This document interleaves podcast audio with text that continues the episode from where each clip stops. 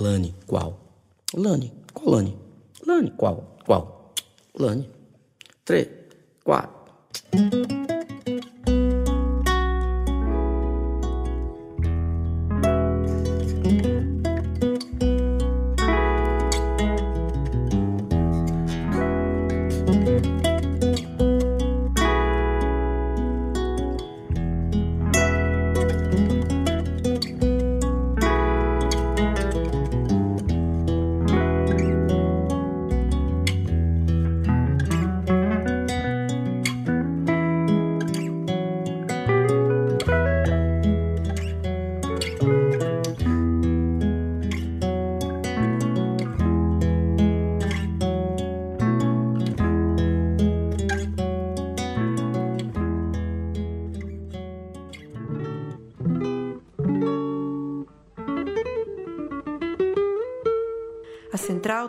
Apresenta o Cinema Nacional em Revista. É o Central Cine Brasil.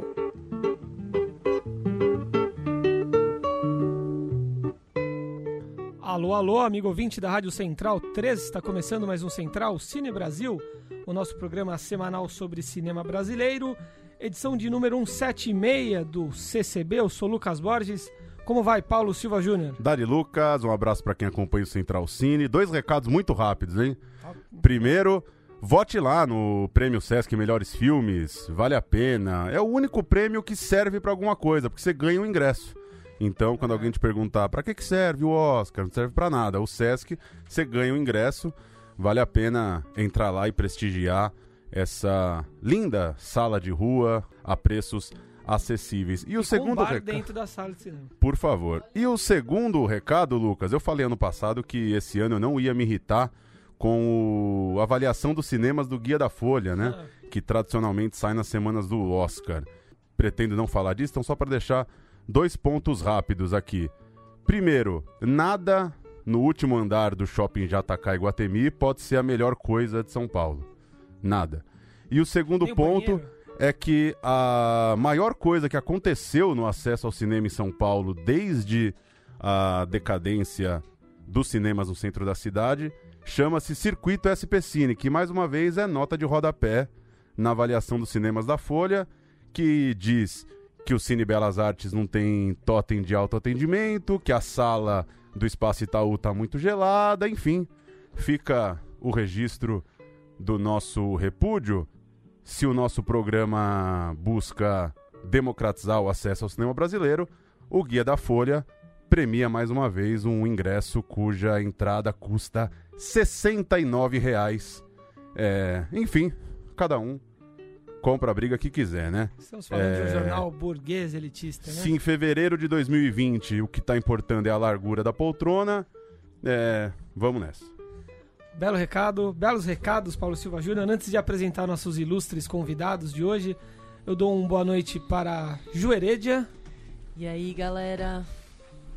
Murilo Costa, Boa noite, é, tira a violinha aí do Central Cine e coloca a guitarra do Lenny Gordon, por favor.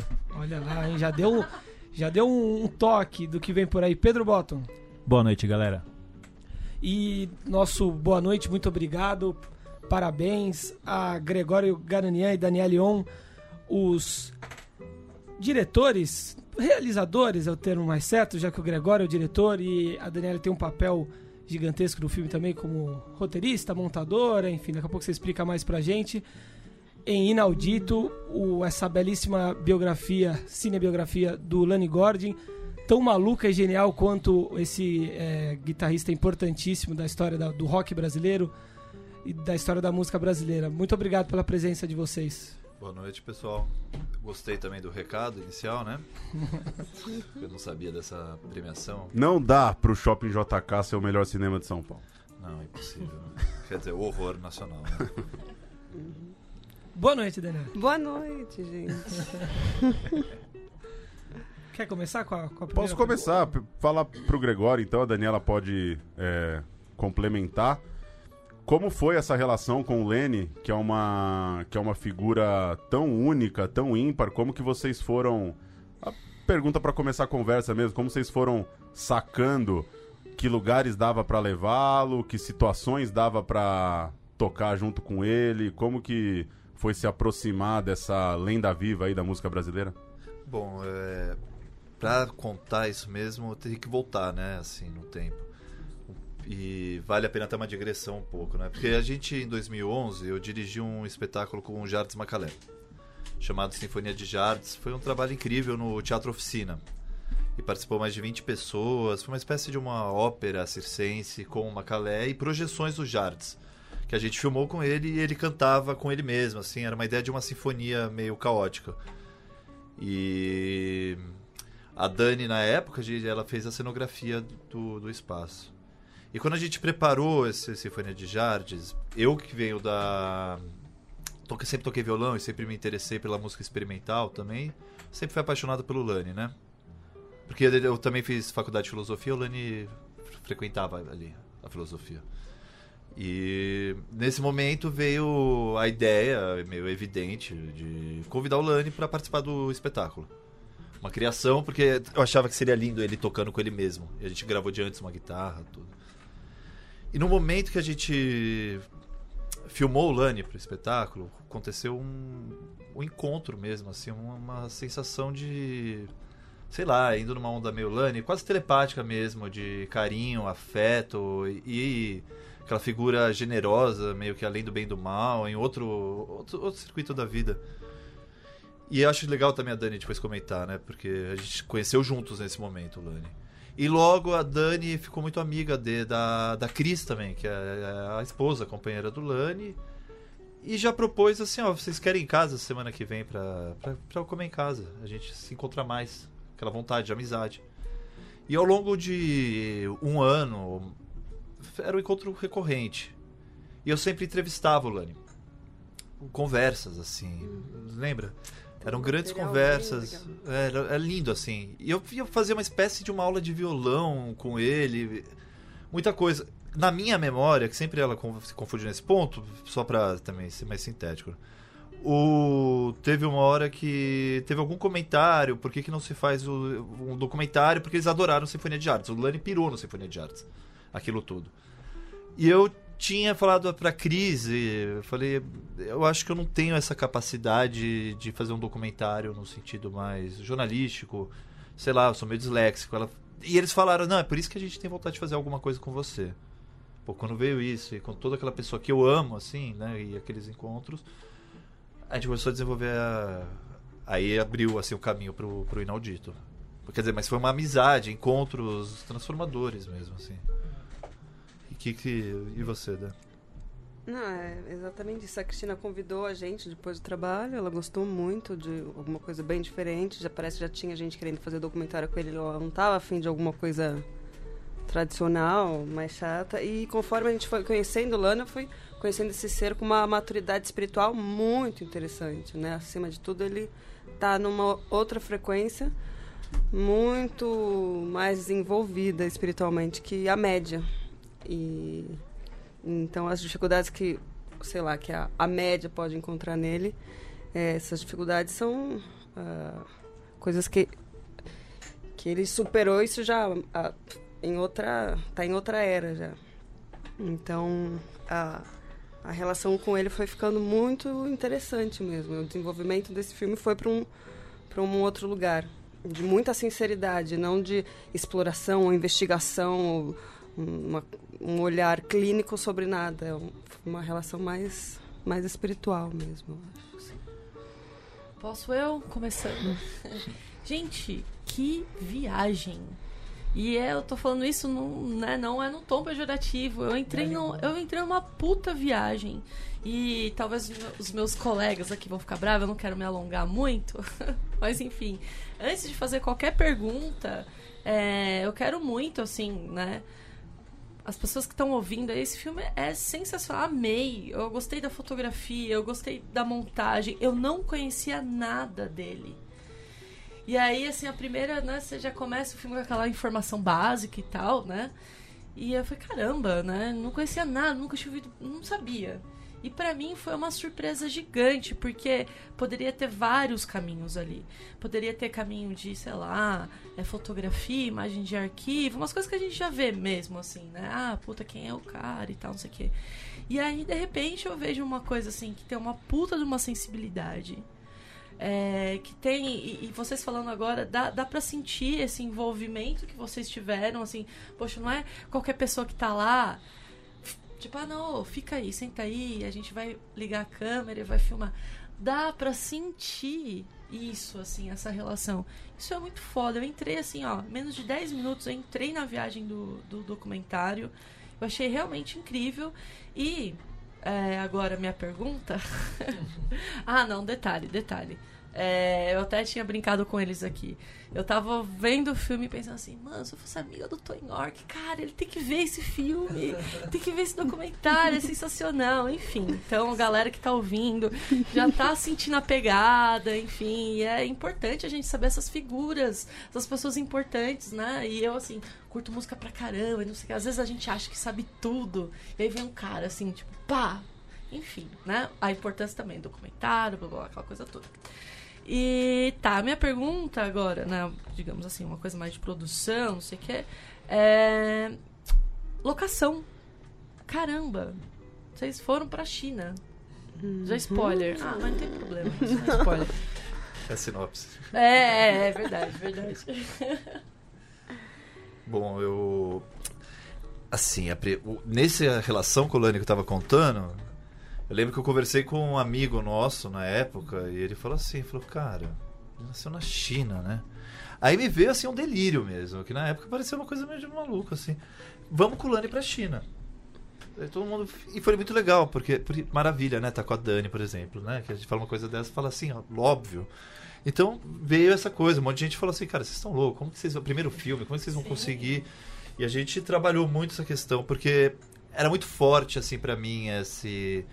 Sem fazer um misticismo assim do Oriente, ou uma, sei lá, uma obviedade, mas como que um outro pensamento, um outro lugar, até, até em relação à linguagem, né? Sempre me interessei muito pela, a- pelos ideogramas chineses, a poesia chinesa, o, um funcionamento mais paratático da linguagem, sem tantas conjunções, mais poético. Como é que um lugar desse receberia o Lani, sabe? Assim, era uma questão que me vinha. Se viria ali como uma pessoa sábio e escutaria com a poesia pelo lado poético, que é o que me interessa da vida, assim, de tentar achar isso.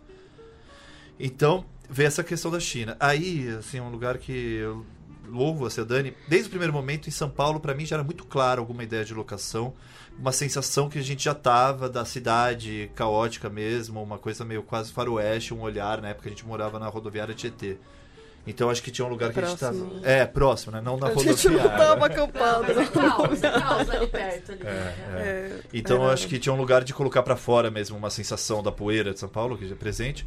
Mas quando veio a coisa da China, foi incrível o trabalho que a Dani fez de pesquisa no Google. Assim, eu acho que esse filme não, dessa forma não existiria sem a internet. O trabalho de levantamento, né? De lo- locações, assim. Então era uma- a gente olhava aquilo lá, admirava, e eu mais ou menos tentava visualizar algumas performances, é, alguns estímulos para aquilo, né? É. É, o Lani nasceu na China, né? O pai dele nasceu na China também. Eles nasceram em Xangai. Que loucura isso. É. muito doido. Sim, eles são de família ucraniana.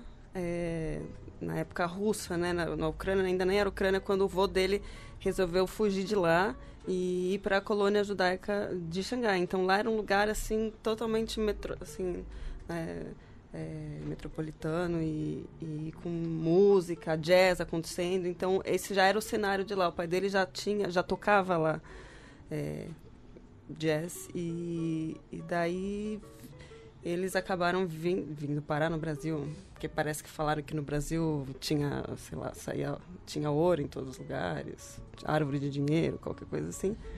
E primeiro eles, na verdade, saíram, saíram de Xangai e foram para Israel e daí viram que a coisa não ia dar bom e saíram de lá e vieram para cá.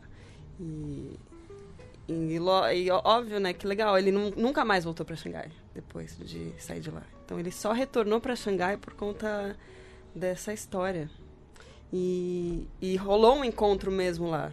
Ele foi visto de uma maneira muito bonita lá. Os encontros foram muito legais nesse sentido, sabe? Acho que o olhar é mais, não sei, um- as pessoas têm um olhar talvez menos julgador daqui. Eu não sei. Não sei muito bem. Eu acho que eu fui chinesa em outra vida também, então eu não sei. É que a Dani tá falando isso porque ela tá estudando chinês. E é verdade, é maravilhoso. Ela tem feito o trabalho dela artístico com os ideogramas também. E, mas é isso, né? É, a- ideia de Xangai é assim, pra- pessoalmente. Pra mim não foi tanto uma questão biográfica. Foi quase como pegar aquilo lá como um, um caos germinal, sabe? De a gente sair de um lugar comum, assim. uma- essa foi a sensação. Tanto é que no começo do filme ele fala assim, eu nasci na China, né? Começa, pronto, a gente já liberou. Isso foi o primeiro take do filme, sabe? Eu achei que era mentira. É, é quase nesse lance, porque na verdade é um jogo. Foi, foi uma ideia assim um jogo. Na verdade era ir pra outro lugar, assim, de se jogar e pro extremo, né? Você sai do Brasil, qual que é o lugar que você pensa o, o avesso? É a China, então. Pois é. É, além da questão da linguagem, né, que a gente já estava comentando aqui, linguagem muito única, né, experimental, tem toda essa questão do olhar, me chamou muita atenção a questão do ouvido, né, claro, um filme sobre música, e eu senti essa opção de vocês de fazer um documentário com muita coisa captada ao vivo, que isso funciona muito bem, né, aquela montagem de cena, que a música foi captada ali mesmo, ela tem um crescente, tem uma mixagem perfeita ali nos trinks, então eu queria que vocês comentassem um pouco essa opção de captar muita coisa ao vivo e como foi a como vocês pensaram o trabalho criativo do áudio, né? Desde a pré até a pós, porque é uma coisa muito perceptível até para quem é leigo, quem não é do meio musical, que os ruídos, a música, eles vão criando a atmosfera, né? Eles ajudam nessa imersão que a Ju falou que o filme realmente com 10 minutos você já tá naquele mundo, tá imerso e pronto para entrar numa jornada rumo à China, né? Bom, a captação do, do ao vivo, né? Era desde o começo essa ideia de. Porque o amplificador é um objeto que está em cena e, e o som é um objeto sonoro, né? Você liga o som no meio da rua, transforma espaço. Então eu já achava isso muito, muito interessante mesmo. Porque de alguma forma a gente transforma espaço, já cria uma mutação ali, né? Naquele, naquele lugar. E quem fez a captação de som do, do filme é o Guilherme Shinji, que é um cara maravilhoso que eu já tinha trabalhado com ele no Sinfonia de Jartes. E ele desenvolveu uma ele desenvolveu uma forma muito leve de trabalhar, sabe? Desde a forma de captação do amplificador. E isso é incrível assim, como como ele consegui, como ele ele foi perspicaz, ele foi sempre porque eu falei pra ele, eu falei, cara, o, o filme já tem todo um lance da outra trilha. O amplificador é ele é mono, ele é mono, né? Até o fi- o filme é estéreo, porque hoje em dia você não faz mais mono, porque o som murcha na sala. e não Mas a vontade mesmo era fazer mono o filme. Sabe? Aquela sensação do amplificador vindo, aquela coisa direta, assim, né? Parede de som mesmo, né? É, a parede de som. Então essa foi a primeira etapa né, do, do processo, essa captação do, do, do som ambiente. Agora, no, na edição, na edição de som, que foi eu e a Dani na própria montagem, evidentemente a gente já trabalhou muito isso, e depois com o Dino Vicente, com o Sérgio Abdala, alguns momentos a gente também fez algumas coisas que me interessavam, assim, que parece que era um som ambiente e não era. Às vezes a gente trabalha com umas pequenas repetições assim de um som ambiente, só que meio com uma defasagem. Assim, os pequenos detalhes que a gente colocou no filme, que é meio interessante que fica nessa fronteira do real e de imaginar, de ouvir vozes, é, essa, essa, É quase um efeito sonoro, umas coisas assim. Eu, eu lembro de umas coisas meio. Tem uns assim, ruídos, meio incidentes. pingando.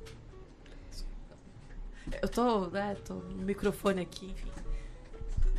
O, a questão do, do que você falou tem eh, são várias assim cada ao longo do filme tem diversas criações a gente foi se libertando nisso eu lembro que na etapa final eu cheguei uma hora pra Dani e falei cara a imagem do filme tá maravilhosa agora o som a gente tem que se libertar então vamos se libertar mesmo lembra aquela hora que aí de repente é o som da mão do Lani a gente bota, coloca o som de pés assim começa a ter mais mas num lugar esse filme é muito foi muito difícil a realização dele eu digo difícil de pensamento e de exaustão, porque tudo você está sempre numa fronteira ética.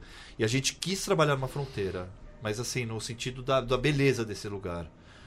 Então você também não pode criar muita sonoridade, você não pode querer evidenciar alguma coisa que seja o interior do Lani. Porque você nunca vai saber aquele interior, na minha, na minha, na minha visão.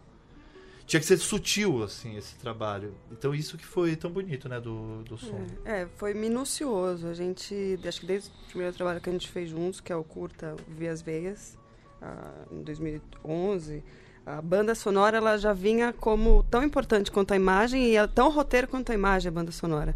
Ela é um roteiro de sensações, ela é um roteiro de sensações e emoções que estão ali, que está dando todo o tom da coisa. E, e tanto eu quanto ele, a gente é bastante bastante perfeccionista, assim, é, nesse quesito. Então, eu, eu vejo que realmente a banda sonora ela tem tanta importância quanto o que você está vendo ali, o que você está ouvindo. É, Daniele, Gregório, parabéns pelo filme, também gostei muito é, do climão, mesmo da atmosfera que vocês conseguiram construir. E eu fiquei com uma dúvida, é, eu não vou contar aqui, mas tem muita. Tem uma. ah, o corpo imagético que vocês constroem para o filme, além do documentário, é muito impressionante, né? As- a- a- o que vocês criaram para ser filmado para que exista no filme, né? Então toda a relação com as mãos, com as tintas que vocês propõem. Aquilo já existia? Vocês foram atrás de performances que já tinham sido pensadas e acharam que tinha a ver? Ou surgiu durante o processo mesmo de ir atrás desses artistas e falar, ó, estamos fazendo o documentário do Lani, e aí? Não, é que o. Eu lembro que a gente, em algum momento, assim, eu lembro que eu falei pra Dani que eu, eu sentia que o filme tinha várias narrativas, né? E uma das eu falei, "U- uma das narrativas é a história de uma mão. Achei até interessante isso. Que assim, como se fossem rimas internas que guiassem a gente no filme. O caso, essa performance da tinta na mão vermelha, é o José Roberto Aguilar, que é o artista plástico, ele que tá naquela sequência do branco sobre o branco. Ali, aquilo lá foi desenvolvido na hora. Eu, eu e o Aguilar, numa conversa, eu sabia. O Aguilar é uma espécie de. uma pessoa que a gente tem uma relação de família. Assim, eu e a Dani, com ele, a Fernanda. É muito próximo. E que se desenvolveu com o filme, né? Então eu e o Gui, a gente foi numa conversa, a gente descobriu juntos. Agora sim, aquela fala dele, naquela sequência, que é um plano sequência, foi totalmente. eu Liguei a câmera e deixei ele, ele criou aquilo tudo sem ter pensado antes, porque ele, é, ele tem uma capacidade de estar em movimento, de estar na performance que é incrível. A questão das mãos, essa sequência, é, me veio de. de alguma coisa relacionada ao Ali Salomão com o Elliot Sica e o Ivan Cardoso também. Sempre eles utilizaram muito bem as tintas e. Mas assim, aquela sensação de que ele que parece uma parede, né, vermelha, e ele encosta com a mão foi na hora da filmagem, né? Sabia disso, assim, eu lembro que a Dani foi selecionar as tintas, eu só tinha mais ou menos essa, que- essa O questão. Aguilar falou que ele queria mais ou menos, eu fui achar as É. cores. É, isso. E, mas acho que o Gregório é um ótimo diretor do, do caos e do improviso, assim. Ele É importante. é. Então a coisa é muito criada na hora, um espaço de criação. E isso que é legal, porque daí fica todo mundo à vontade, porque tá todo mundo criando junto. Você não tem que ficar travado no- naquela fala que não podia mudar, não sei o que lá, e daí fica horroroso depois, porque a pessoa não teve o seu espaço de se sentir à vontade. Então isso não vai acontecer, por isso que acho que a gente trabalha bem é, juntos né, nesse momento, porque se tiver alguém que não tiver à vontade, aí eu não vou ficar à vontade também. Aí, aí ninguém vai ficar à vontade porque eu não tô à vontade.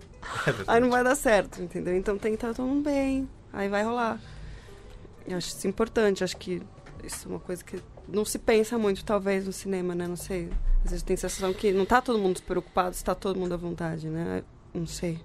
Mas, o, mas uma coisa assim que rolou também foi algumas espécies de diretrizes básicas da filmagem. Assim, primeira coisa que eu pensei, falei assim, não, enquadramento vai ser um lugar pensado.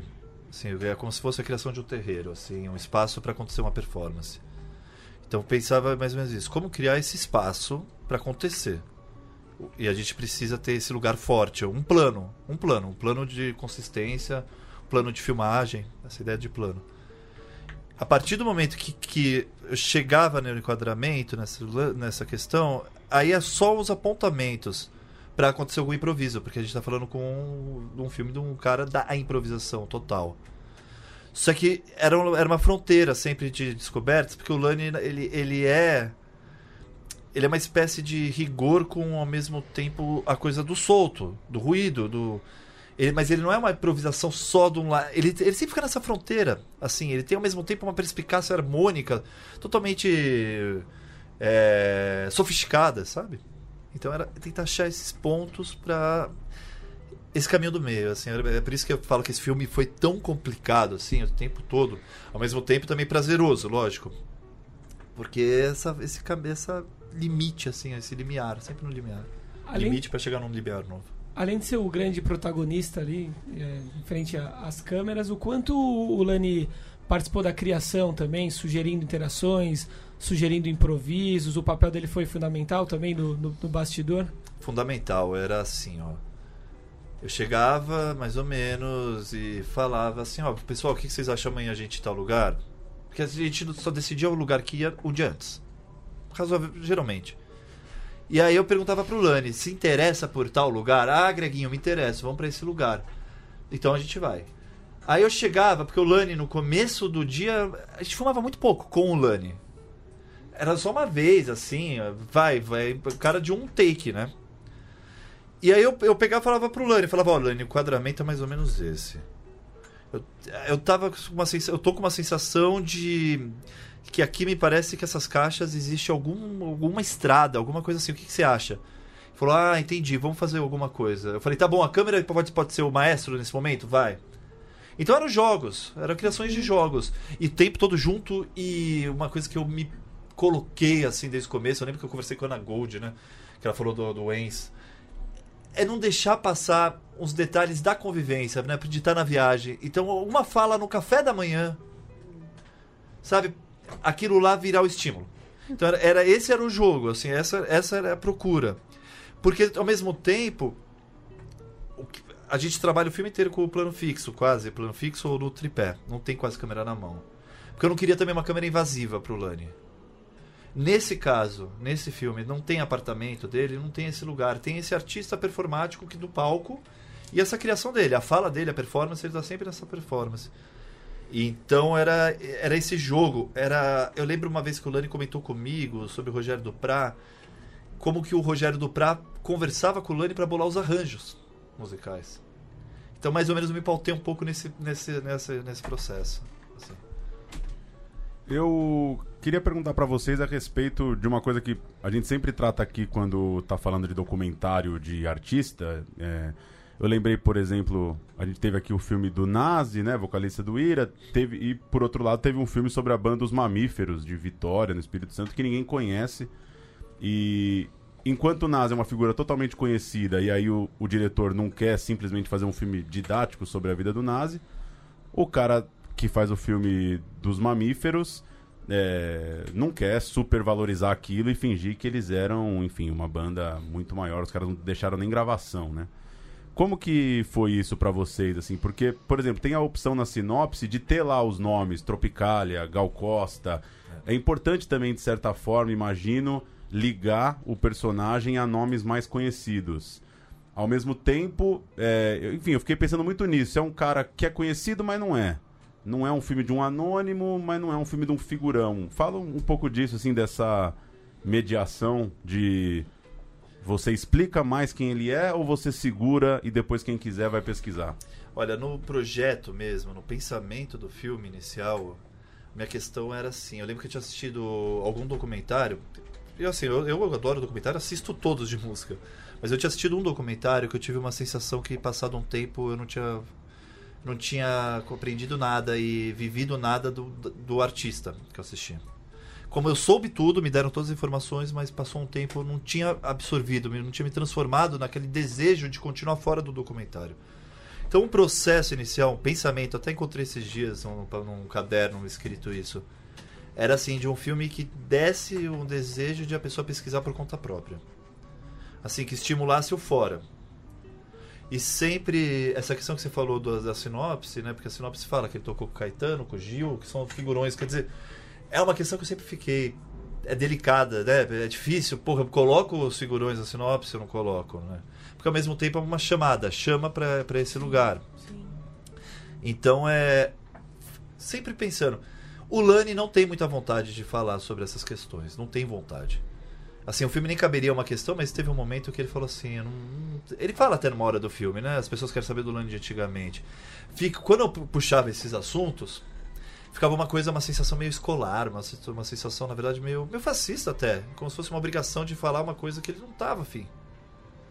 Então, assim, a gente tenta por alguns enigmas no filme, enigmagens, né? Tem aquele plano dos discos, que é uma passagem sobre, sobre aquilo. Quer dizer, toca uma música da Gal Costa, objeto sim, objeto não. Tem um momento que tem uma imagem de arquivo só o filme, que é um- uma sequência do Rogério Sganzella, que lá nos créditos. Então acho que assim, essa tentativa um pouco dessa escola também que eu venho, meio Décio Piatari, por esse lado da enigmagem, sabe? Quem não comunica dá dica. Tipo, deixar alguma coisa, mas não colocar tudo. É, do meu ponto de vista, é, acho que é isso. Né? É, não, eu acho que esse filme realmente ele. Por exemplo, lá na China, os figurões daqui não, ninguém conhece também, sabe? E o Lani é uma figura que está bem além disso, não chegou nem a ser uma tentação. É interessante aqui para uma divulgação, mas também é, acho que o, o Fulani, o filme está além dessas questões, assim, mas ele é, ele é muito interessante já. Aquilo. E é isso, a informação está fácil hoje em dia. As pessoas podem pesquisar o que elas tiverem vontade, né? Acho que sim. E um comentário Só, assim. ó, Ju, só deixa eu interromper, Ah, porque desculpa, a minha desculpa, pergunta era. just- Eu ia perguntar isso, se não teve em nenhum momento uma, uma vontade de colocar um arquivo, ou se de repente o Lani não teria sugerido, né? Porque normalmente aqui os filmes que a gente fala, o artista, quando tá muito próximo, ele gosta de sugerir algumas coisas. E é comum que o cara, quando já tá ali mais velho, ele tenha uma- um saudosismo do auge, digamos, né? E queira, não, coloca aquele show ali, coloca aquela música da Gal Costa. E Você disse que foi o contrário, né? Que o Lenny não queria entrar nesse, nesse meio. Se você quiser falar um pouco mais pra gente sobre como que ele tratava isso, Cara, é muito louco, assim, porque ele realmente não queria que tivesse esses sons. Não sei, tenta imaginar uma pessoa que criou tudo que ela é conhecida dos 19 aos 22 anos. E você, assim, do longo de três anos da nossa vida, você é aquilo, assim, né? Você é aquilo. E a pessoa está num processo de criação no seu no momento mais velho de sua vida, né? Numa questão, numa criação que tanto ele acredita e tá naquela resposta daquilo. Isso. É, isso é uma pessoa com toda essa delicadeza que o Lani tem, de estar um pouco além assim de umas questões de mercado ou de aparição dele, né? Não só mercado. Não tinha. É, é, Lani, tem algum filme que você queria ter? Não. Teve uma coisa que ele me falou. Uma só, que é a morte do guitarrista. E esse eu coloquei. Que é aquele momento assim que ela pergunta qual filme, qual show que você fez, ele fala a morte do guitarrista e entra a imagem de arquivo do Sganzella. E que eu achei também que, porra, Rogério Sganzella, entendeu? Assim, acho que ele já representa um espectro de pesquisas pra, pra levantar. Assim. É uma puta cena de arquivo. É, e foi realmente sugestão do próprio Lani, ele que contou. Nossa. a- né, do momento que liga a câmera, é o espaço de improvisação do Lani, sabe? Sim. Aberto. Então, Não, é, eu queria comentar da, da questão do, dos sonhos. E, gente, aquilo, aquilo é sensacional. Eu, eu já ficava imaginando, ima- é, fazendo animações na minha cabeça. A do elefante, aí eu ficava imaginando o elefante, assim. Cara, é, é sensacional dele também, falando sobre. Ah, assim, é que não. vou confessar, não deu tempo de eu escrever, assim, realmente, pautar aqui certinho, bonitinho, mas tem muita coisa que eu queria escrever o que ele fala, sabe? Sobre o som, sobre a vida, enf- é, sobre, enfim, é, quando ele fala do. É, ai, do disco voador, enfim, eu não, não vou ficar falando muito, porque senão dá spoiler, mas assim, gente, que incrível! E que figura! E eu, quando eu acabei de assistir, eu fui no Google direto, assim, ó, Lani, Gorda, tipo, daí você viu tudo que ele não queria ter mostrado. né? Sim, certeza. Não, eu queria saber tudo. Eu queria saber, enfim, Maravilha. coisas ali que, obviamente, que não nesse- vocês não precisavam colocar, não tinha nada a ver, mas fui querer saber. Falei, pô, depois é, o Pedro no nosso grupo colocou o link no, do som dele. Pra, eu fiquei ouvindo o som dele, assim. Gente, assim, parabéns. E fora que a montagem, aquelas transições com a tinta. Gente, por favor, vejam. Já que eu fui citado, posso falar aqui rapidinho? É, eu tô esperando esse filme faz três anos, tava vendo aqui, né? Porque eu fui naquele show no César Pompeia em homenagem ao Lani. Tava lá também. É, maravilhoso, né? Escandurra, arrebentando lá Deu na pra ver alguns, um teaserzinho ali. Então, e daí passou um pedacinho, eu falei, ah, os caras já estão pra lançar, né? Então, daqui a pouco tá vindo. Passou esses três anos, agora chega com muita alegria, né? E aquela perguntinha, daí fiquei pensando, como é um filme que tá vivo há muito tempo, né? Um filme que tá entre, entre os processos de finalizado e, e, e- e lançado, uma, uma janela grande. E aquela perguntinha que só se faz depois que o filme tá pronto, né? O Lani viu o filme, ele gostou do filme, como é que é a relação dele com esse filme? Cara, foi incrível, porque a gente projetou o filme pra ele na casa dele, que era onde queria, queria assistir, porque também ele tava naquele processo da coluna dele que não podia sair de casa. E. Meu, foi. Parecia que eu tava numa montanha russa assistindo com o Lani. Porque ele comemorava cada sequência, cara. Ele dava, assim, é, umas risadas, cara, que eu nunca tinha ouvido. Ele dá aquelas risadas, assim, tipo, até que enfim eu falei isso, tal. Assim, eu senti um lugar, até um lugar meio subversivo dele que me, que me, que me entortou. Porque o Lani sempre torta, né? Me entortou, assim, eu falei, putz, cara, tal. E ele, nessa vibração, assim, quando terminou o filme, adorei, Greg, pum, sabe? Foi muito forte, pra mim foi muito eu não imaginava assim que seria tão forte pra mim, assim, de estar com ele e a reação dele. Cara, ele adorou o filme, ele, além de gostar do filme, que mais ou menos eu ele foi vendo também um pouco as sequências que a gente filmou, a gente não filmou tantas coisas, tinha já uma, tinha muita parceria. O que mais me orgulha é como ele amou as filmagens, sabe? O como ele amou essa viagem e como a nossa relação foi maravilhosa e como a gente conviveu assim isso isso mim foi a primeira coisa que era que era importante mais que o resultado o processo É. de estar nesse processo experimental e de viver essa e aí o filme foi lindo cara ele ter visto o filme foi lindo assim ele O adorou Lani é um, é um- é um mestre zen. E isso, você não perguntou disso, mas nas, na- eu queria comentar nas filmagens essa presença de mestre zen dele. Porque ele realmente, assim, na presença dele ninguém briga, ninguém fica estressado. Porque ele tá tão bem. E ele tá bem, com todos os problemas dele, ele tá bem, não tem como ninguém não tá bem também, né? Você não tem direito de não estar bem naquela situação. Então ele trazia uma paz sempre, que assim, é Eu, eu senti isso. Dá pra sentir isso. Por isso que eu, eu falo que como eu gostei muito, entrei na viagem, porque eu conseguia sentir isso. E passar esse, esse, esse sentimento, né? É, atravessar a tela, sabe? Eu sentia Sim. isso, que ele. Nossa, meu, esse cara deve ser. É. Teve um comentário que eu fiquei muito contente, do, uma crítica do Adilei. O Adilei Queiroz, quando ele viu o filme na, em Tiradentes. Ele perguntou, ele falou, ele é seu parente?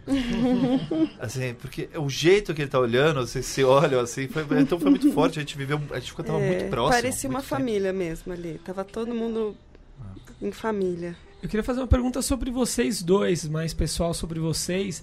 É, dá pra perceber que vocês enxergam o cinema de um lugar diferente, né? O, o Inaudito mostra isso, um- como é, tá retratado ali uma sensibilidade muito especial, né? Uma escolha de, enfim, de, de, de planos, etc. Bastante peculiar e interessante. E eu queria saber que, que outros projetos interessam a vocês desse lugar é, diferente e tão rico do qual vocês estão vendo o cinema. Que outros projetos interessam a vocês enquanto realizadores? Ah, você diz de outros realizadores, né? Não, é, também. E, e a vocês, que outros projetos interessa gravar e, e filmar adiante? Agora a gente está num projeto que a gente voltou para a China.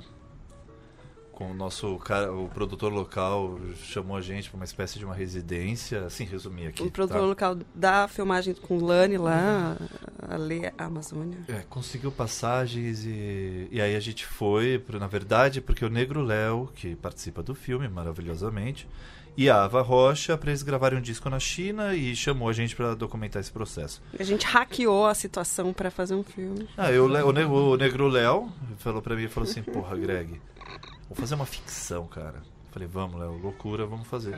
A gente foi, o Negro Léo, que é um que é um artista que eu amo de paixão, que ele é uma das minhas maiores influências, assim, em tudo, não só na música. É... Ele começou a desenvolver o roteiro, porque ele escreve muito bem, ele tem uma capacidade de escrita, e a gente tá, rodou na China, terminamos de rodar agora em São Paulo, é, aquele que viu o abismo. Que é esse filme que é com o Negro Léo, a Ava Rocha, a Dani também tá como, tá como atriz. E é uma espécie de um filme no ar, que a gente vai trabalhar muito a questão do, do som, como esses offs, quase como um processo de composição da Ava, Léo, Dani. E é um filme que está numa fronteira bem assim com a questão do pop também. A gente está trabalhando com umas referências do cinema americano no ar muito, muito forte. E sei lá, tentando achar uma, uma forma de atuação, assim, uma atuação de corpo, alguma atuação com ritmo, com. com. com um, solta, uma coisa que seja solta nesse, nesse sentido. Então agora a gente está montando esse filme, a gente É. começou a montar esse filme, que Uma- foi um milagre. Uma né? ficção científica, geopolítica e espiritual. Isso, exatamente. Tem potencial, tem potencial. Onde a Então- gente vai, vai colocar essas questões mais ontológicas do mundo é, em, em constante mudança e apocalíptico que a gente está vivendo também. O Inaudito venceu o é, Tiradentes, melhor filme. Melhor filme da- pelo júri, né? Não, isso do Olhos Livres. Olhos Livres, perdão. É, foi em, em 2018, 21 edição foi 2018, certo? Tá chegando agora no- nos cinemas, né? Esse novo projeto de vocês já tem previsão de. Sim. Esse não vai demorar tanto tempo quanto não dito. Vai demorar? Não vai Ah. demorar tanto tempo. Mas o Inaudito, se for pensar, não demorou tanto, porque a gente terminou de filmar em 2016 e lançou em 2017, em Uhum. outubro na Mostra de São Paulo. Terminou. É 2015. É, foram, foi mais ou menos um ano e meio. Sim. Sim. E a gente lançou na Mostra de São Paulo. Aquilo que você comentou do show, do Lani, é porque, como a gente fez esse show pro Lani, a gente projetou essas imagens antes de estar montando o filme, né? Então que deu aquela sensação de que dá essa, esse tempo de espera mesmo Sim, pro, sim. pro lançamento. E aí, como ele foi lançado em 2017 na Mostra de São Paulo e 2018 Tiradentes. 2018 foi o ano de festivais dele. Só mais uma perguntinha para evitar uma noção de, de apagamento. É, o Lani sofre de esquizofrenia há muito tempo, né? É, desde jovem. Tem um, é, não sei se é- o, o quadro é esquizofrenia mesmo, se é uma, é uma demência também. Já li algumas vezes uma, uma questão nesse sentido. É, como que vocês lidaram com isso? Isso chegou a ser, é um, um tema que vocês Não. em algum momento vocês se aproximaram dele frontalmente ou isso também na verdade não é tão assim? Ele só eh, o, o Lani só infelizmente as pessoas que não conseguem mais conviver com ele assim, é Olha, nesse sentido eu só só fiquei pensando nisso, eu acho que é importante a gente falar um pouco disso porque é um, é um, um artista que sofre de esquizofrenia, né? Então, É, na verdade, assim, ó, essa questão da esquizofrenia com o Lan, do Lani. É, na verdade, o filme é só, tá o tempo inteiro tangenciando isso, né? A ideia de frequência e o que, que é essa esquizofrenia. Eu não quero aqui fazer a frase clichê, né? Quem é o esquizofrênico, quem não é tal, mas isso é uma realidade mesmo e que pulsa o tempo todo. É, eu, no meu caso, eu fiz faculdade de filosofia, eu sempre tive uma relação muito forte com a questão do, da esquizoanálise, o antiédipo, o Deleuze Guattari sempre de repensar um pouco a, a- a esquizofrenia é uma coisa, a paranoia da sociedade que- pode levar o esquizofrênico a ter que aí sim ele virar o processo paranoico, isso é muita dor, né? Então, é, é, o tempo todo a gente conversou sobre esquizofrenia, Lani. E é uma questão que me intriga, a gente sempre conver... isso foi colocado de frente, porque primeiro lugar assim, hoje, porque me interessa também agora um pouco uma coisa dele hoje, porque lógico, ele sofreu tudo que um esquizofrênico sofre no Brasil, né? Ele foi internado, internações totalmente absurdas, choques elétricos. Tratamentos inapropriados, né, muito antigos, que afetam o sistema nervoso, por exemplo, enfim. Mas ele, é uma coisa que a Dani falou, lembra que você falou em Tiradentes, né? Que na verdade ele é muito saudável. É uma pessoa muito saudável num mundo muito, muito doente. Um amigo falou isso, eu achei que fazia total sentido. É uma pessoa de um espírito muito, muito saudável num mundo muito doente. E uma pessoa diferente. Esquizofrênico é um resumo de cada pessoa de, é um de um jeito. Tem vários tipos de esquizofrenia. Ele é um pouco autístico, tem vários tipos de, de autismo. As pessoas são diferentes. Ele é neurodivergente, entendeu? E o neurotípico fica querendo que todo mundo seja que nem o neurotípico, entendeu? E acho que isso daí é só alguém diferente. Todo mundo é diferente. E o filme Poxa. realmente trata isso de um jeito bem frontal, né? Ele fala sobre as vozes, fala sobre quando ele foi internado a primeira vez. Então é realmente delicado, mas vocês conseguem tratar ele com muito respeito nesse ponto, né? Isso. Deixa ele falar sem tratar como se fosse uma coisa absurda. A gente falou da mostra de Tiradentes, só registrar os vencedores desse ano, já que na semana passada a gente falou muito de Oscar e acabou comendo bola. O melhor longa do júri popular foi para Até o Fim, da Glenda Nicassi e do Ari Rosa. Terceiro longa na sequência aí é, dos realizadores baianos. E a mostra Aurora foi para Canto dos Ossos, filme cearense, Jorge Polo e Petros de Bairros. E esse link que você, colocou na nossa pauta aqui do Vertente do Cinema, o crítico, cujo nome não lembro agora, detonou o filme, né? Detonou, é, mas é bom, né? Um- é um bonequinho de pé e um te esculacha. vencedor. O Abracine soltou os melhores filmes do ano de 2019, vale a referência aí pra quem ainda quer correr atrás de alguns filmes que a gente tratou no ano passado. Bacurau foi escolhido como melhor longa na votação dos críticos. O top 10 é completado por Democracia em Vertigem, Deslembro, Divino Amor, Estou me guardando para quando o carnaval chegar, Inferninho no Coração do Mundo, Los Silêncios, Temporada e A Vida Invisível. Tem também a lista de curtas, vencedor para sete anos em maio, do Afonso Shoa, reconhecidíssimo aí nos festivais, que estreia no circuito mês que vem, em março. Filmaço. Filmão já assistiram, né? Uhum. Já assisti. Incrível, muito bonito. Querem Então- falar um pouquinho aí pra quem não viu? Pra quem não Ah, viu? cara, assim, é uma, ver. é uma aula de, de, de integridade, ao mesmo tempo de. é, de como lidar com, com, seres, com, com, com o outro, de alteridade. É, É super delicado, um filme delicadíssimo. é, cada corte é um pensamento. O filme. Cara, eu achei, um dos melhores, é, eu achei um dos melhores filmes que eu vi nos últimos tempos, assim. Num outro sentido, não é o melhor, mas é, é um filme que ele alcança um lugar da nossa sensibilidade que é único e consegue dar a voz para quem não tem essa voz, um lugar de quem assiste também tem que recriar, entendeu? Uhum. Junto, não é só. É, muito incrível. É um muito pouco incrível. do, do que ele fez no, no Arábia também com, com o João Dumas, né? De Sim, certa forma. né? Sim, também, também. E é, é, é, tanto é que e também esse filme é a montagem do João, né? Eles estão sempre juntos, eles têm essa capacidade de. O todo do filme, né? O todo do filme. O filme caminha e ele te transforma, ele começa num. Uhum, Tipo um trem, assim. É. legal. Tem a, a mostra, uma mostra de curadoria da Lígia Fagunda, Fagundes Teles rolando na Cinemateca a partir de 13 de fevereiro, é isso? Começou, né? Tá, tá rolando nessa semana. Quem tá ouvindo na Começou semana do hoje, se programa, engano, né? programa saindo em 13 de fevereiro, isso. É. Com Cantando na Chuva e Cidadão Kane lá na sala A BNDES. Lígia que foi presidente da, da Cinemateca, né? Tem uma história, por isso foi convidada também a, a, a fazer essa curadoria, que tem Deus e o Diabo na Terra do Sol, Bandido da Luz Vermelha, Ganga Bruta, tem filme gringo também, Apocalipse Sinal, Acossado passa na tela externa no sábado à noite. entre outros. Boa, boa ideia, né? Chamar a Lígia pra. Vou dizer uma... coisa, viu? Desculpa aqui. Manda. Me informaram em algum momento que tinha uns militares se aproximando da Sim, Cinemateca. tem essa história. Esses caras são os canalhas, entendeu? A gente não pode deixar isso passar batido. Eles têm que ouvir essa história. Sim. Ali é a história do cinema brasileiro. É capaz de eles quererem apagar aquelas imagens porque eles querem mudar o passado. Isso é uma Ah, coisa que muito não grave, dá mais grave. aguentar, acordar com essa, com essa ideia, de a gente normatizar essa história.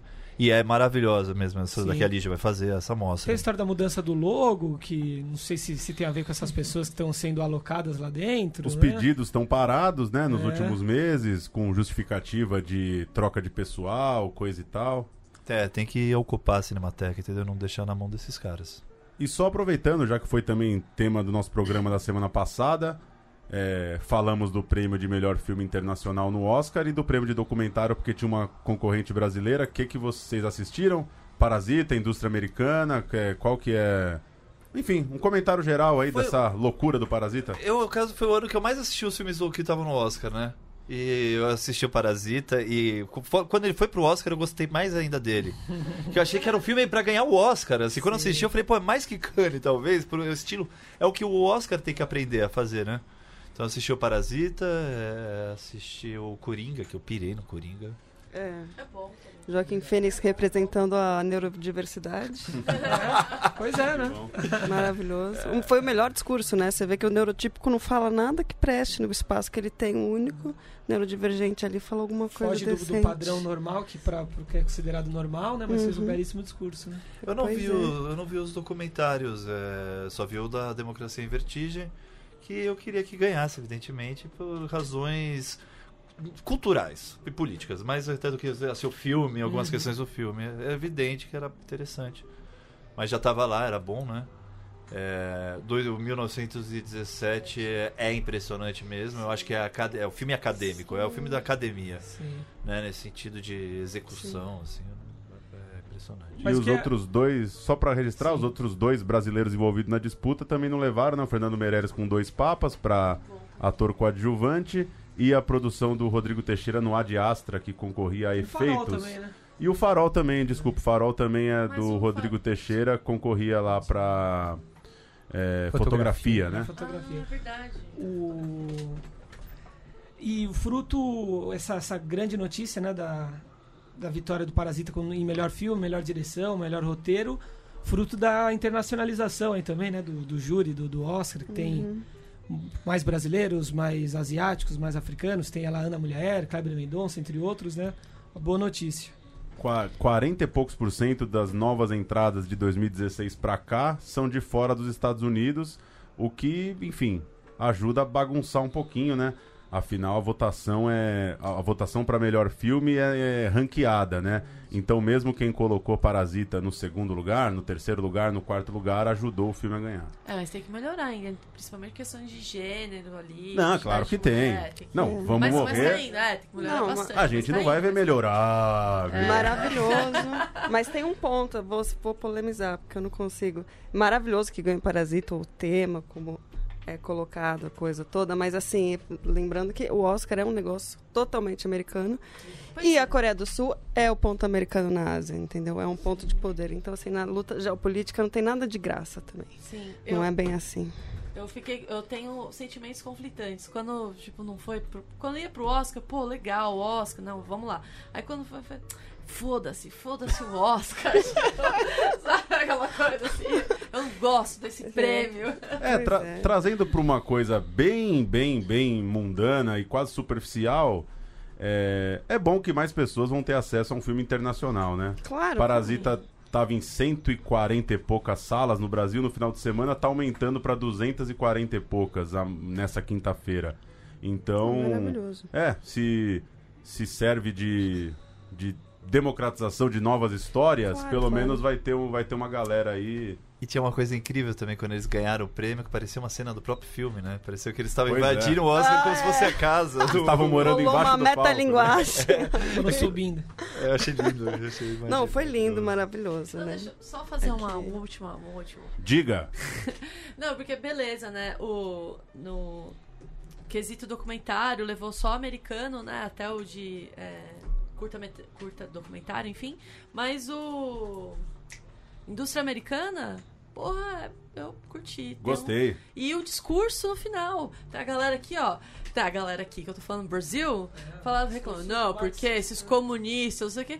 Aí, meu, subiu lá e fez. Duvido que a Petra. A Petra não ia fazer esse discurso aquela.